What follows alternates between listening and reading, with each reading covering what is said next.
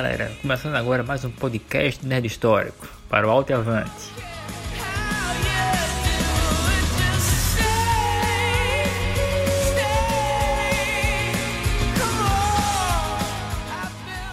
Cara, Smallville era uma série muito bacana, velho. Eu ia na Warner, acho que era 2001, 2002, não sei quando chegou na Warner. Foi nessa fase aí. E era muito legal, cara, era muito legal. E quando chegou na TV aberta era no SBT com aquele subtítulo Smallville, as aventuras do Superboy. cara, era muito massa, era um sucesso. Era todo domingo, cara. Era tipo, acho que era meio-dia, uma da tarde lá. E tinha série feita de OC, One Tree Hill, outras séries teens também perto do Smallville na época. Era uma sequência de seriados no CBT, era bem bacana. E, bicho, a série durou 10 temporadas, cara. 10 anos de Smallville. Eu confesso que eu era muito fã da série, via pra caramba, tinha DVD em casa, tudo mais. Só que chegou um momento que eu falei, cara, tá enrolando muito. Porque assim, teoricamente Smallville, a série, era para ser sobre a juventude do Clark Kent, mostrando ele se tornando o futuro Superman. Aí você, uma temporada, duas, três, quatro, pô, que massa, quatro, quinta, ah, sei o que.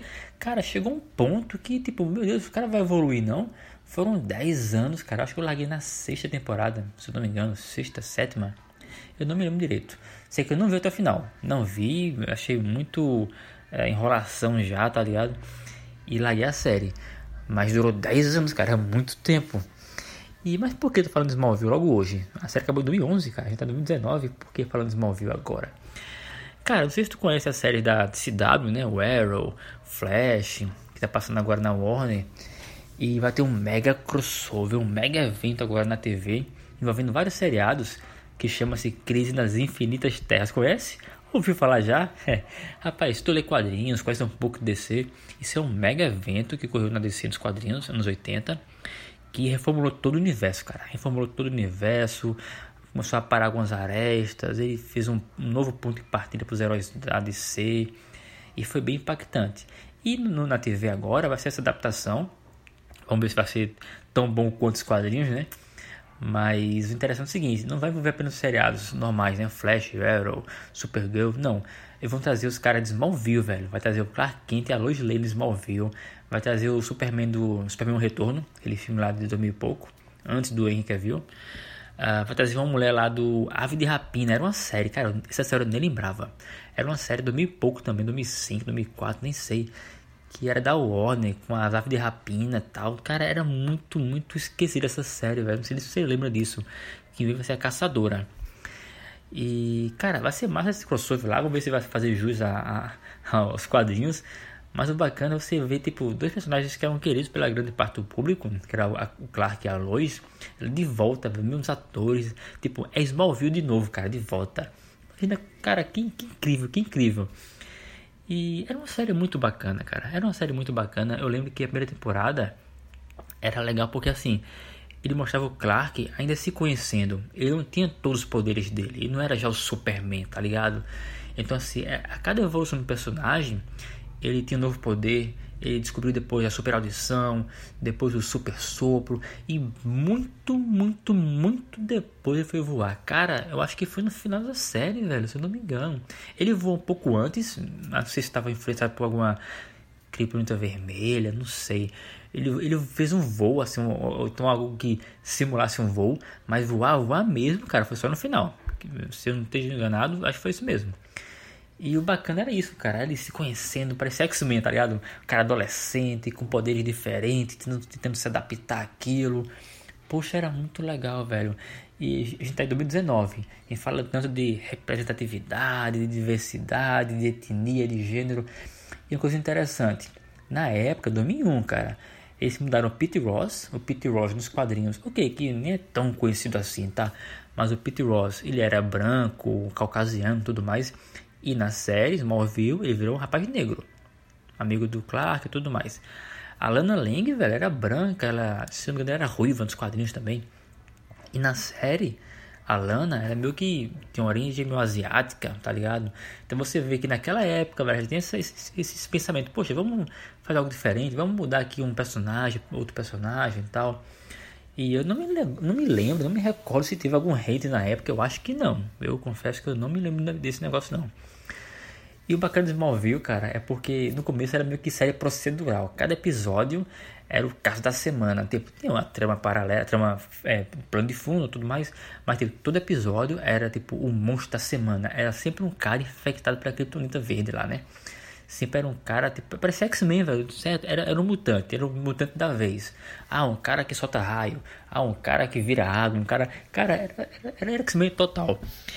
E durou um pouco pra série começar a avançar mais a mitologia dela, tipo assim...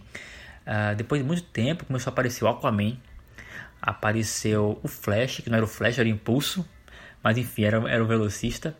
Apareceu o Arqueiro Verde, que foi o que durou mais tempo, desde que ele ficou umas duas três temporadas, virou, virou personagem fixo tudo mais. Apareceu Caçador de Marte, Esquadrão Suicida. Cara, no começo foi bacana, assim. Foi surgindo, foi surgindo, bacana e tal. Mas depois acho que começou a inchar muito, cara. Acho que a série se perdeu um pouco. E interessante é o seguinte, foram 10 anos e tipo, tem tantos atores, tantos caras que o cara viu em Smallville que você nem lembra, velho. Você nem lembra. Por exemplo, tem um cara que a gente vê muito assim, acho que é um cara que tem um grande fanbase, porque também tem uma série muito, muito longa. São 14 anos, são 15, são 15 anos de Supernatural. Você se conhece, o Dean Winchester, o Jensen Ackles. Cara, o bicho era de Smallville, velho. Era um, um namorado da Lana Lang lá era professor de, de educação física, Smallville, antes de Supernatural, bem antes.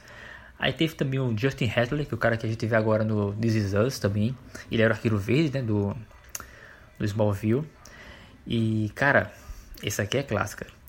Christopher Reeve. Poxa, o Superman clássico, o maior Superman. E, rapaz, eu tenho pena do Henry Cavill, porque qualquer Superman, ninguém chega aos pés do Christopher Reeve, cara. É injusto falar isso.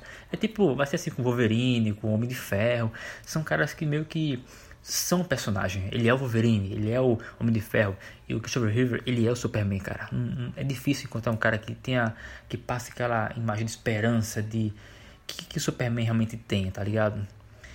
E também tem a Margot, Margot Kidder, Kidder, eu não sei como se fala o nome dela, que ela era a Lois Lane também dos filmes antigos lá, também apareceu Smallville. E, poxa, como esquecer de Linda Carter, cara, Mulher Maravilha, velho. A primeira Mulher Maravilha também apareceu Smallville, não como Mulher Maravilha, né? Apareceu como a mãe de, de Chloe. Ah, cara, foi tanta gente, tanta gente. E acho que uma das que eu mais me lembro, assim, é a saudosa Carrie Fisher, nossa querida Princesa Leia de Star Wars, também tava Smallville. Cara, foi uma série que eram tantos atores conhecidos, famosos, era um, era um sucesso incrível, velho. Era um sucesso muito bom. E Smallville, como eu falei, começou a falar, trazer vários vilões. Teve o Brainiac, teve o Apocalipse. Cara, colocaram o Apocalipse na série Smallville. Foi um fácil que eu tinha largado. Eu, tipo, tava assim, zapeando a TV, né? Passava o canal e tal. E, ah, Smallville, como é que tá? O Apocalipse. Falei, como ele surgiu? Como é, como é esse negócio, cara? Não, não tem muita lógica. E aí tive, o Brainiac foi bacana. Era até o cara que fazia Spike, se era da Buffy, a Caça dos Vampiros. Não sei se você já viu Buffy. Mas era uma fase bacana. Era, ele era professor do, do, do Clark na faculdade e tudo mais. Era uma fase bacana.